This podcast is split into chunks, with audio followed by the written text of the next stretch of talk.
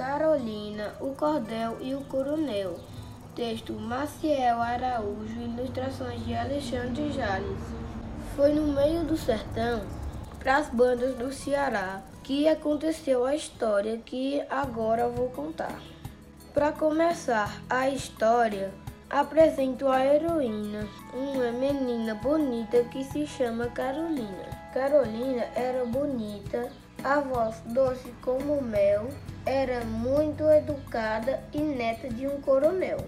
O avô de Carolina amava a neta demais e, quando pensava nela, não lembrava ninguém mais. A pequena Carolina na casa do coronel, um belo dia encontrou um folheto de cordel. Um segredo de Carolina eu agora vou contar. A menina, além de linda, gostava de perguntar. Achando o tal livreto, correu para o colo do avô. Para que serve esse livrinho? Ela logo perguntou. Segurando a neta no colo, explicou o coronel que aquele livrinho chamava-se Cordel. Cordel?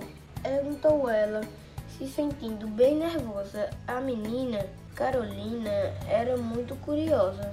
O avô contou a história da literatura do cordel. Contou o que estava escrito naquele simples papel. O avô contou ainda que o cordel era cultura, era o representante da nossa literatura.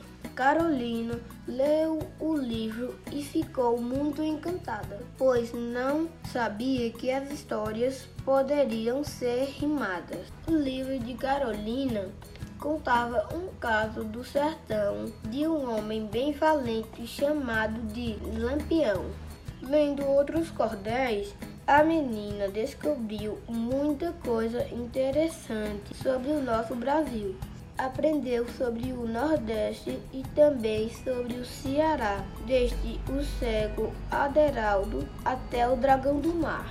Outros cordéis que ela leu, depois de ler o primeiro, falavam-se de Padre Cícero, o santo de Juazeiro descobriu nossa cultura do Nordeste até o Sul, descobriu as cantorias e a feira de Caruaru. Eram tantas histórias lindas de valentia, amor e fé. Descobriu também os cordéis de Patativa do Assaré. De noite, no colo do avô, Carolina olhava o céu enquanto ela lia para ela os livrinhos de cordel. O cordel era outro mundo, cheio de coisa engraçada e quando ela lia as histórias, rolava de dar risadas.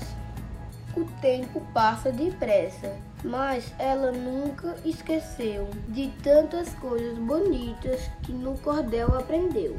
E, além de suas lembranças, Carolina levava no coração tudo que descobriu sobre a literatura do sertão.